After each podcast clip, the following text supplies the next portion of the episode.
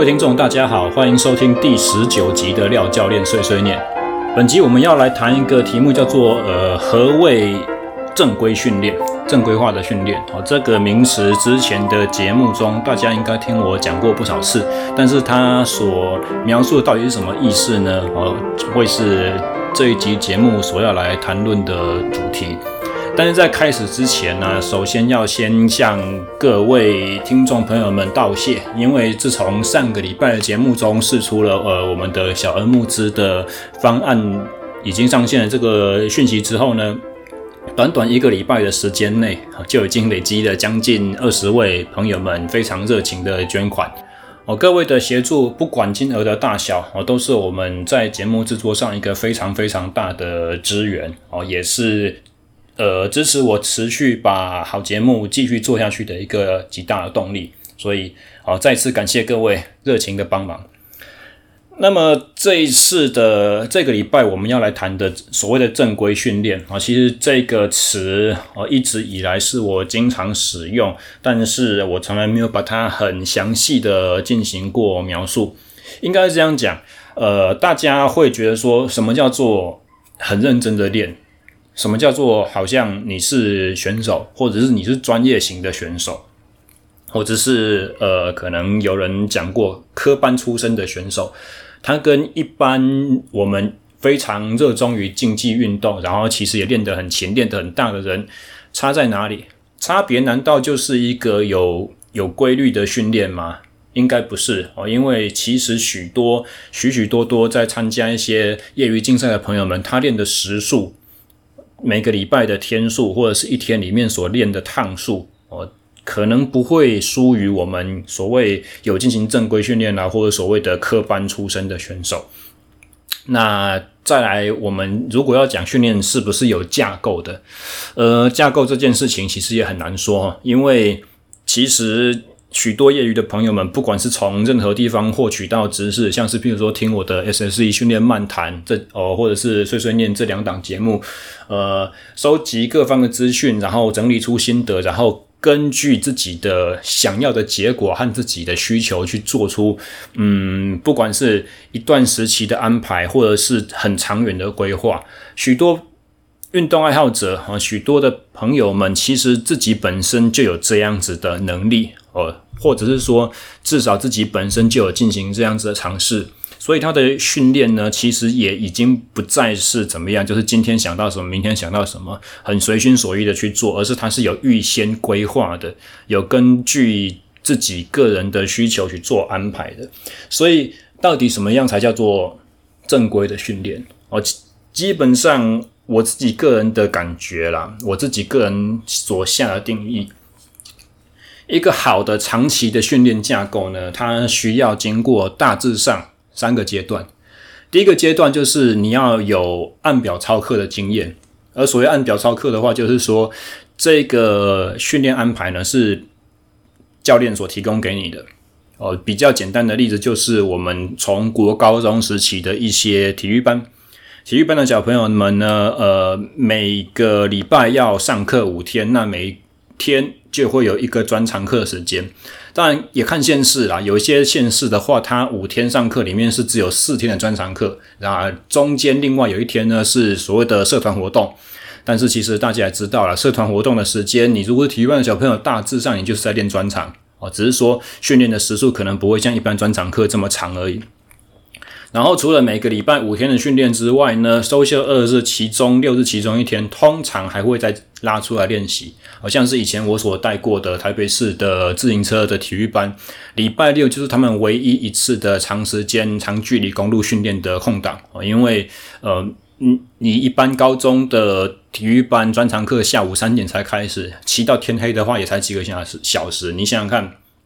夏天如果天黑是七点，那三点到七点也才四个小时而已。那如果我们三点集合之前还要再先扫地，然后整装，然后出车出发，回来之后大概就是要抓时间给他们，就是能够安全的回到学校，然后再加上装备的检整，然后吃晚餐，然后后续的行程这样子。其实说真的，一天能够训练的时数真的在三个小时以内。那以耐力运动来讲的话，这是很不足的，所以他们会额外加练。好，所以你想想看，在运动员相对蛮年轻的时候，一个礼拜就要做到六天这么大量的训练，呃，它到底有什么样子的好处？哦，按表操课。就是依照教练所给的，今天做什么，你就是百分之百的完成；明天做什么，就是百分之百完成。除非生病受伤，或者是除非是你是有特殊身份哦，譬如说，呃，在大的选拔赛里面得到了好的成绩，你必须拉到离开队伍去，譬如说进入到国训中心，那才会有另外不同的待遇啊、呃。那更少的情况是，呃。你是呃身体有一些额外的限制，譬如说前一阵子受伤了，有哪些东西不能做，你才会训练内容单独拉出来，独立于队上的其他队员啊，除非这些特例啊，不然的话按表操课就是教练说什么你就做什么。呃，那这个好处的话，基本上在我们先讲两个啦，第一个是你是成人，第二个是你是。青少年时期的，那对于青少年时期的选手进行这么大量的训练，它其实有一个潜在的好处，就是它在我们增长发育的前期呢，就可以把一些所谓的 capacity 啊，就是这个词其实蛮难去精准的描述，你可以把它想象成就是所谓的打底，什么意思？capacity 它。如果我们从耐力训练的角度来讲，它可以分成 aerobic capacity 哦，最大摄氧量，或者是 anaerobic capacity 无氧容量哦，这两种概念哦。简单来讲，你这两个呃扩张的越大的话，之后往后在精英层级的时候，你对于高强度的训练，你的吸收能力可以练的总量和可以抵抗过度训练的这种呃韧性会比较高哦。有一个。呃，荷兰的训练游泳的非常著名的教练叫做 Jan Obrecht 哦。最近我在看他的训练的书籍，虽然他是写游泳训练的，但是其中有很多训练法则相关的这描述，我也非常用心的去阅读。那 o b r e c 教练他有一个讲法，就是说，如果你是 capacity 很低的选手，啊，就是这些我们刚刚所讲的基本功打底的这些东西不好，但是你的他讲 function 啊，但是荷兰人讲英文。可能字义上面、沟通上面传播有一点误解，我在猜想他可能是，呃，他的意思可能是指运动表现，然后就是 performance 这种东西。总之呢，Jan Obrecht 他讲的是，如果你 capacity 不好，但是你是 high function 的选手的话，你就很容易在训练中，如果不小心，我们把你给那种。Power training 啊，依据功率提升的，依据游泳的那种无氧阈值速度提升这些训练，给太多的话，我就很容易进入到过度训练的状况。你会觉得说，这个运动员看起来好像能力很好啊，能力好就应该给的多哦。但是其实能力好，我们可以分成两个层面来看，一个是比赛成绩很好，另外一个是比赛成绩不一定很顶尖，就普通好而已，但是他基本功很深厚。那这两种不同的选手来讲的话，刚刚所说比赛成绩很好的那一种，如果他底子不够，他就很容易被操坏掉。哦，所以回到为什么我刚刚说第一阶段最好要经过一一个期间的呃规律的按表操课的这个时期呢？呃，按表操课，你课表如果很硬的话，每一个人适应的能力不同，当然可能产生的缺点就是训练效果不见得会很好。哦，不见得是最个人的话。最佳化最适合你的，但是这个有什么好处？尤其是在青少年时期这样子去进行操作的话，因为青少年时期的恢复速度相对很快，而且青少年时期你在身体提供最大强度的这种能力还不是很够，所以光要靠自己去高强度要把自己操坏掉的风险相对比较低。好，不是说没有可能，但相对比较低。所以，如果教练的课表安排是合理的、得当的，哦，有有按照一些我们训练学所谓的一些基本训练原则，然后有按照一些就是世界各国已经清楚建立的，在青少年时期这个运动单项它应该要有的训练时数安排，然后他有抓紧优先在这个期间必须重点加强的，譬如说速度和协调这些东西。那如果这些东西在教练安排课表的时候都已经考虑进去了，一体适用下去，铁腕式的要求高纪律的完成，这其实潜在是有好处的哦，就是在你经常承受超负荷和得到超补偿这个过程中，再配合到青少年身体正在发育，你其实光放着他自己生长不管，也许成绩就会进步。这种前提之下，严格的进行按表操课，然后用合理的大量训练。哦，那可以有效去把身体结构做一个非常好的提升。比如说，我们要呃耐力运动员，我们要把心脏变大颗哦，或者是我们是爆发力类型哦，就是比较球类运动或积极类运动的选手，力量选手、脚力型的选手，他们的心壁要能够增厚哦，或者是说一些骨骼的架构哦。假设打个比方，我们如果是游泳选手的话，我们要他肺活肺活量很大。那么早年长期大量的游泳训练的话呢，因为游泳的呼吸比较韵律哦，韵律呼吸情况之下，他必须要配合他的划手抬头才能够换气。所以早年进行大量的游泳训练的话，其实潜在也可以让他的肋骨、胸腔的这个结构比较好一点点。那错过了这个发展时期的话，在成人阶段可能就做不好。你。有再好天分，你有再好的红肌白肌的这种比例，但是你早先这种结构性质的哦，在骨骼生长板尚未愈合之前，可以做的东西，也许就是错过就不能再来了。而 capacity 的提升，基本功的提升，其实无可避免就是练的量要大。哦，这个练的量要大，当然刚刚有一再强调，它必须是合理的安排，然后要不能够就是超出自己可。呃，承受范围太多，在第一季的节目里面，SSE 训练漫谈里面，我们有介绍过所谓的可训练性和可负荷性。哦，所以除了协调反应速度以外，哦，提升身体的容量，哦，capacity 的意思在中文里面叫做容量，就是容纳将来更高层级、更高强度的训练突破的这种能力。是必须要先去具备的。呃，在上个礼拜我们那个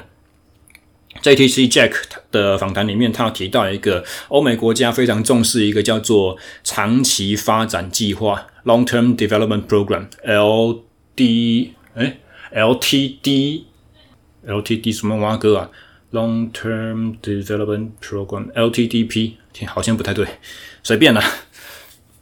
好，这种长期发展的这个指标呢，其实在青少年时期有一个很重要的训练指南。它的意思就是说，我要 train to train。听起来会不会搞不太清楚？什么叫做 train to train？为了训练而训练。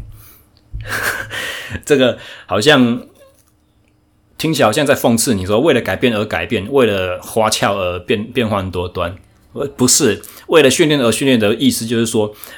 我已经知道，你往后在运动员生涯的后期，你需要接受的训练是更高程度、层级的，是强度更高的，哦，是需要更多呃底子、更好的底子才能够吃得下的这种课表。所以在比较早期、早先的一两年刚开始的阶段呢，我们必须要把你的底打好，而打底这个期间，你必须要预期你可能在现在的成绩不会是最突出的。你不会在同龄的选手里面有最好的表现、最好的竞赛成果，但是因为你现在打的底够好，往后你要往上爬的时候，有办法爬得更更高、更远这样子。哦，这个是第一个阶段，我认为按表操课非常严格进行训练纪律掌握了，而这个纪律的掌握，在这个时期来讲的话，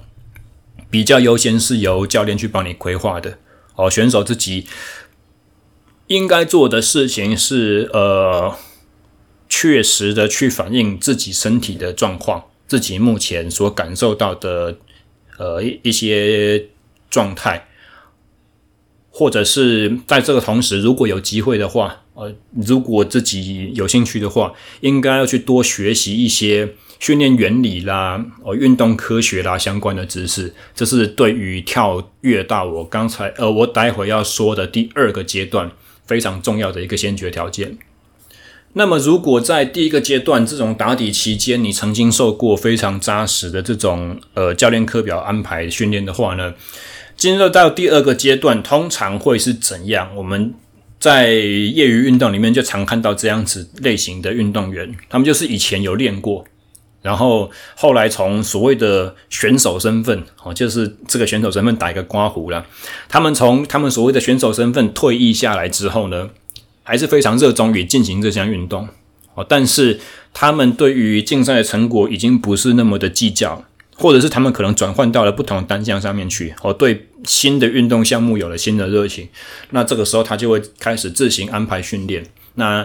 依照不管是别人听来的说法，或者是不管是依照自己以前的训练经验，加上个人感觉去做调整，或者第三个可能是依照一些比较扎实的训练的学理去安排大纲，去安排呃不同时期这种指南。和这种情况前提之下去进行自我安排训练，哦，这个是第二阶段，从被别人安排晋升到我自己可以帮自己排，哦的这个程度。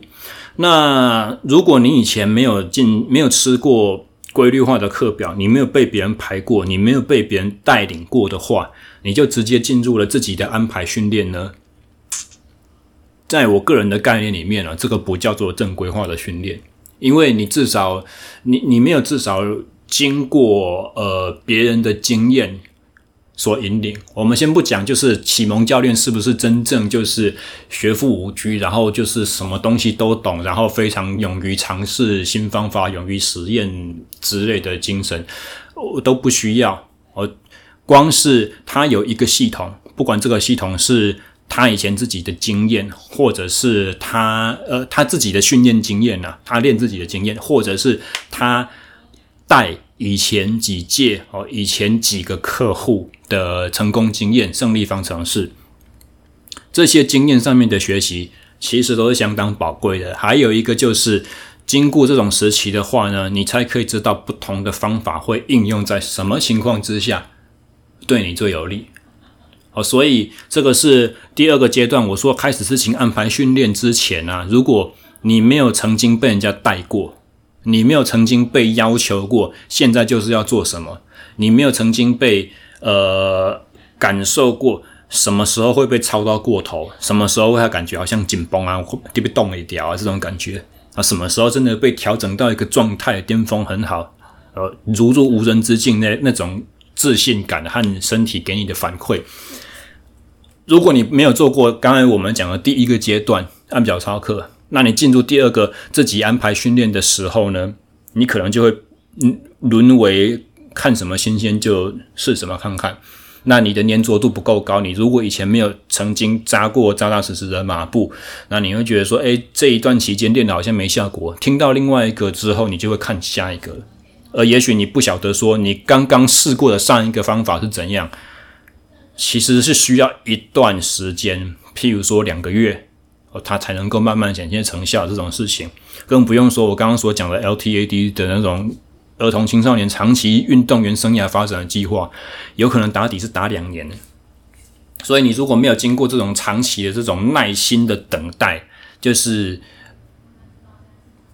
我假设我我举个例子好了，一年有三百六十五天，如果一个耐力运动员，对他来讲，长距离的低强度训练很重要。那我们不用，也不用说练到太多了，不用到每天练，你就大概三天练一次就好了。假日偶偶偶尔不同的情况之下，我们把一些弹安排上面的弹性去排除掉。所以三百六十五天里面，我假设要练一百天好了。按部就班，有耐心，慢慢的去执行这种。每一次出去，每一趟出去脚踏车的话，一趟就是四个小时起跳，六个小时、七个小时，一年要做一百次这种训练，一百次。各位想想看，你如果今天出去练过一次之后，六个小时回来，觉得自己累得跟狗一样，然后接连下来的两天，你都觉得自己状态不太好，出去跟朋友。厮杀的时候觉得跟不太上，那你对这个课表粘着度还有多少？你可能下个礼拜再多骑一次，然后再下个礼拜骑两次，再来的话两个礼拜想到之后，好像这个很重要，我之前曾经努力过，我再骑一次看看。一个半月过去之后，如果你没有很明显的感觉自己能力提升的话，你就换下一个东西了。结果总总共从头到尾你才练几次长距离训练，大概五次，顶多六次，跟一年平均撒下去的一百次这种基本功，它的效果能比吗？就很显然是不可能的哦。所以虽然我们在有的时候在学习新的知识的时候，我们会有一种非常兴奋、非常雀跃的感觉，会觉得说：“哦，这个是新的，这个是高竿的，这个听起来好有道理，这个一定要做。”但是大家很常忽略的哦，刚刚我讲就是自行安排训练的这一群朋友们，他以前没有被严格的要求过按表操课实施的话，你可能会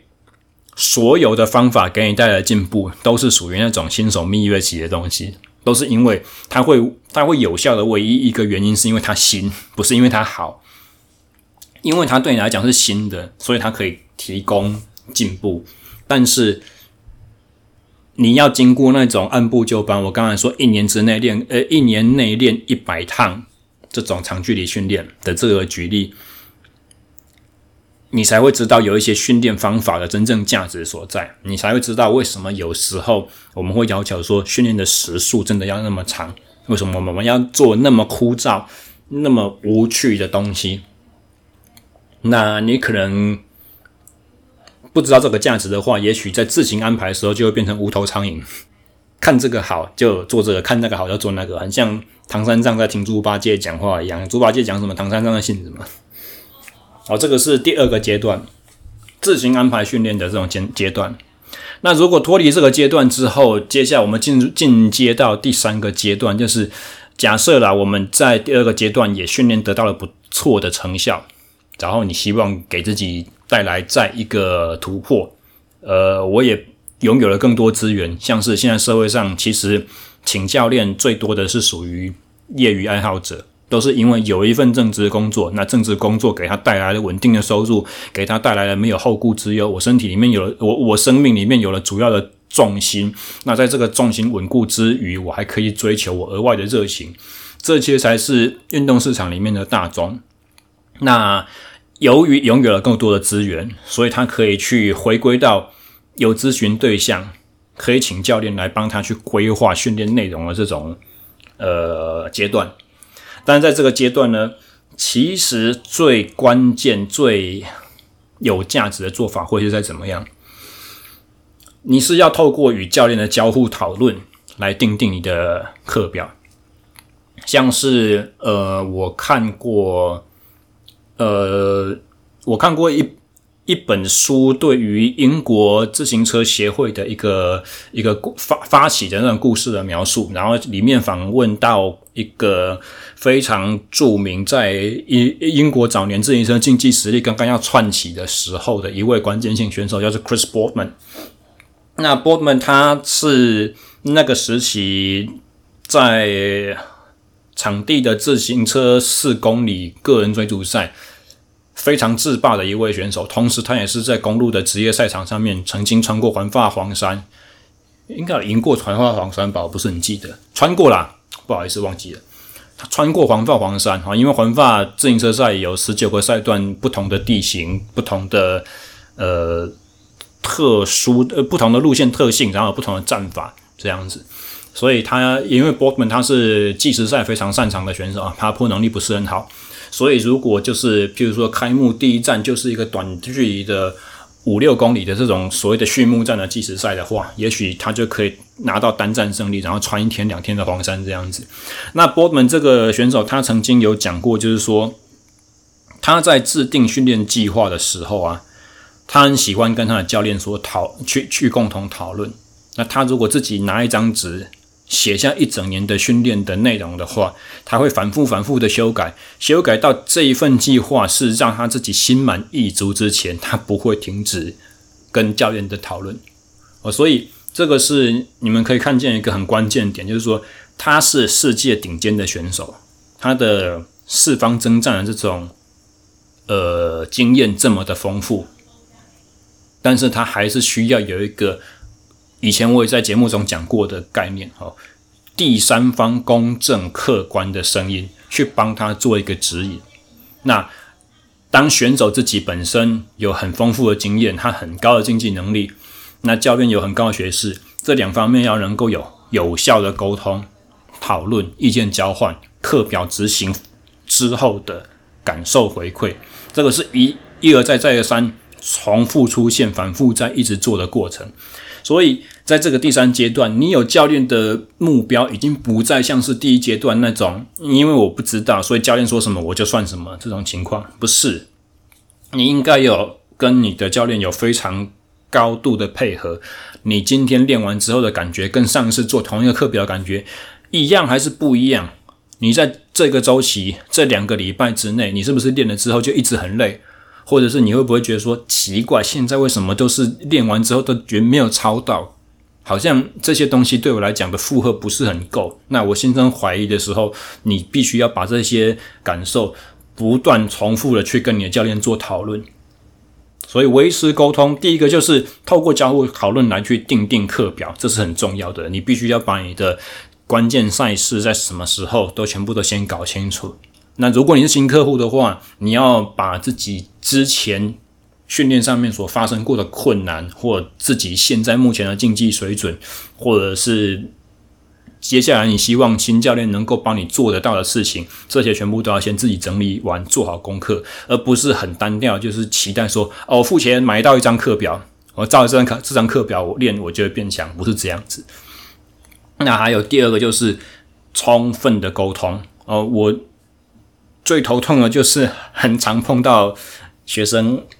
领了一课张课表走之后，一个月之后都没听到他讲什么话，就练怎么样不知道。那下个月之后他有没有要继续练也不知道哦，或者是说我也把他忘掉了。等到过两三天之后，学生说：“诶，教练这个月的课表还没收到。”我就哇靠，忘记了啊，赶快急急忙忙要来设计的时候，上个月练的怎么样？不晓得。训练内容制定是这样子啊，他。在跑整个训练的过程中，必须有不断不断重复的评估。虽然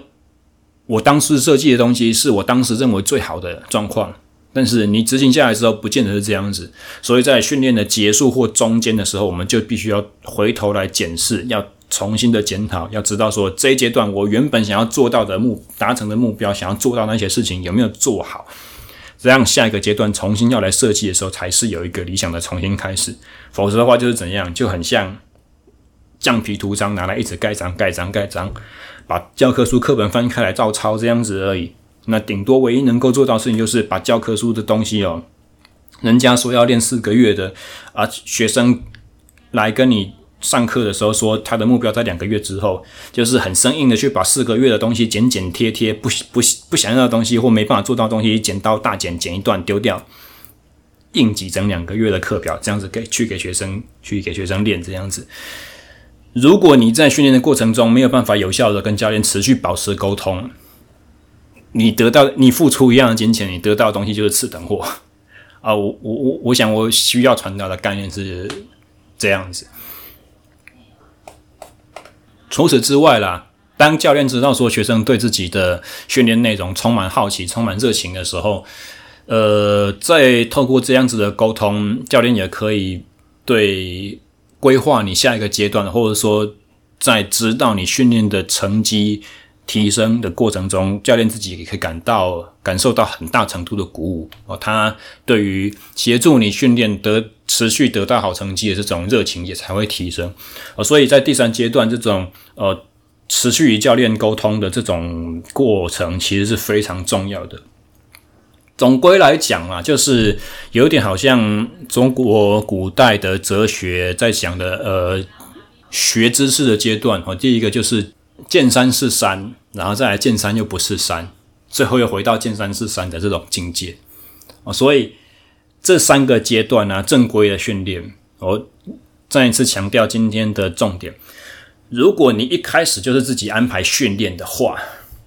那我会认为这个不算是正经的训练，这不是正规化的训练，这也不是。尽管你可能觉得说，哦，我自己做的。呃，很认真，很用心。可是我跟你讲，作为从第二步开始的过来人，廖教练本身，我以前没有被人家带过，我开始练训练的时候，所有的内容就是我自己排的。那现在我练了十年之后，回来跟你讲，从自己安排开始，真的不是一个很好的选择。你会走很多很多的冤枉路。那这些冤枉路走完之后，会不会让你练得更好？也许会吧。哦，那对于有志向要当教练的人来讲，这些冤冤枉路就再好也不过了，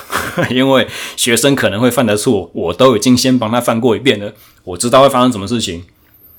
但是对于个人竞技成绩的提升和突破的话，从自己练开始哦，真的不是什么太好的选择。尤其是我们刚才讲那个第一阶段的按表操课，有没有？我们一直都在讲儿童青少年、儿童青少年、青少年阶段。如果你不是从，如果你自己本人不是从青少年阶段就开始做这些训练的朋友们，成人阶段之后，哇，真的也是要。建议你从第一个阶段开始。那唯一的差别就是，你在做第一个阶段按表操课的时候呢，你还是需要去跟教练去做，有点像我刚刚所说的第三阶段，很重要就是怎样维持沟通。因为现在的你哦，对于 capacity 的开发其实已经晚了，你所能够吃得下的训练总量，你的恢复能力，也许已经不是青少年时期那么的好，所以。除了呃跟教练互相讨论自己课表，在定定课表的过程中，你们的互相讨论可能会比较少，比较需要去教练讲什么你就做什么。除了这个部分是拿掉以外，刚刚我们在讲的第三阶段哦，训练过程中维持通畅并且持续有效的沟通，这个是呃成人时期才重新正式全心全意踏入训练的时候，你去吃课表。你应该要去特别注重这件事情，哦，这个是这集节目所要传达的重点。好，所以从今天的这个简短讨论，我们就把从以前刚开始一直听的这个正规化训练这五个字，哦，大家如果有点一头雾水，一直搞不太清楚，只有模糊的印象，但是确切说起来到底叫什么，根本就不知道。如果有这种的。印象的话，那今天这一集小的节目呢，希望就是能够帮大家做一个很好的说明了。那下个礼拜我们会回到呃训练漫谈单元哦。那下个礼拜的呃采访对象，我也是蛮兴奋的，是我研究所时期的呃同班同学，我们同组，然后在同一个教授的指导之下做研究，但不一样的是，他是。训练资历多我十几年的在职班同学，哈，他是带柔道的教练。那么下礼拜的内容，哦，敬请期待。那除此之外的话，一样，哦，各位如果呃能够在我的小额募资的计划网站上面，能够帮我们捐助一些小小的行李，或者是如果能够在我们各个。Podcast 的平台上，比如说 SoundCloud 的话，你可以留言；那 Apple Podcast 的话，最重要就是你可以给五颗星星的评价，你可以留一小段话，哦，帮助让我们的节目可以被更多的人看见，被更多人听见。那这也是支持我继续把这些知识形态的节目做下去的最大动机。那以上，我们下个礼拜再见喽，大家拜拜。